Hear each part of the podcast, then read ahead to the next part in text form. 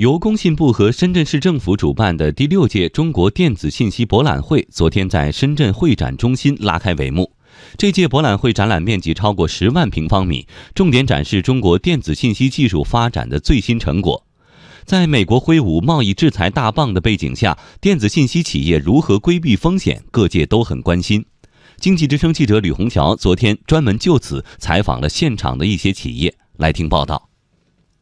这届中国电子信息博览会上，创维发布了两款 VR 一体机，打算首先应用在教育、医疗、房地产这样的行业。但众所周知，电视才是创维最知名的产品。而美国公布的拟加征关税中国产品清单中，平板电视赫然在列。美国挥舞大棒，创维的美国市场怎么保住？当记者把这个问题抛给创维集团总工程师吴伟的时候，他指着他们最新款的 OLED 电视说：“不用担心，因为我们本身是在海外有供应链。”我们在海外也有工厂，我们大部分出口到美国的电视机都是在我们的墨西哥工厂加工。这种情况的话呢，我们会加大我们在海外工厂的一些生产，然后再往美国再输出，有能力应对，我们完全有能力应对。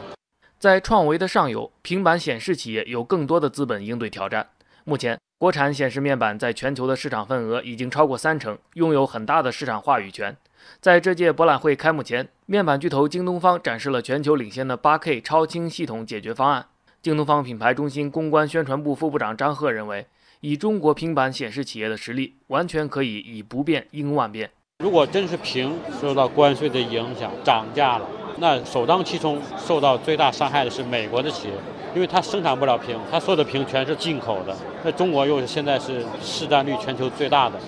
那它进去以后，它的产品竞争力势必会下降，那就会给中国企业、日本企业、韩国企业以很大的市场竞争机会。不少企业还通过抢占技术制高点，对美国保持竞争优势。中科曙光这次展出了全球唯一的新一代液冷服务器。中科曙光深圳分公司解决方案技术总监曾庆强说：“服务器零部件浸泡在电子孵化液中，散热更均匀，工作效率更高。”这个到目前为止，其实美国惠普、阿波罗计划他们是有这样一的产品，但它还是属于上一代的，还跟我们这个还是有点不一样。我们现在这种都是第二代的，是静默式的一个方式了，就我们相当于已经升级。这种静默式的这种服务器的节点设计，也是为我们将来在全球跑出我们最高性能的值的一个电竞的一个良好的基础。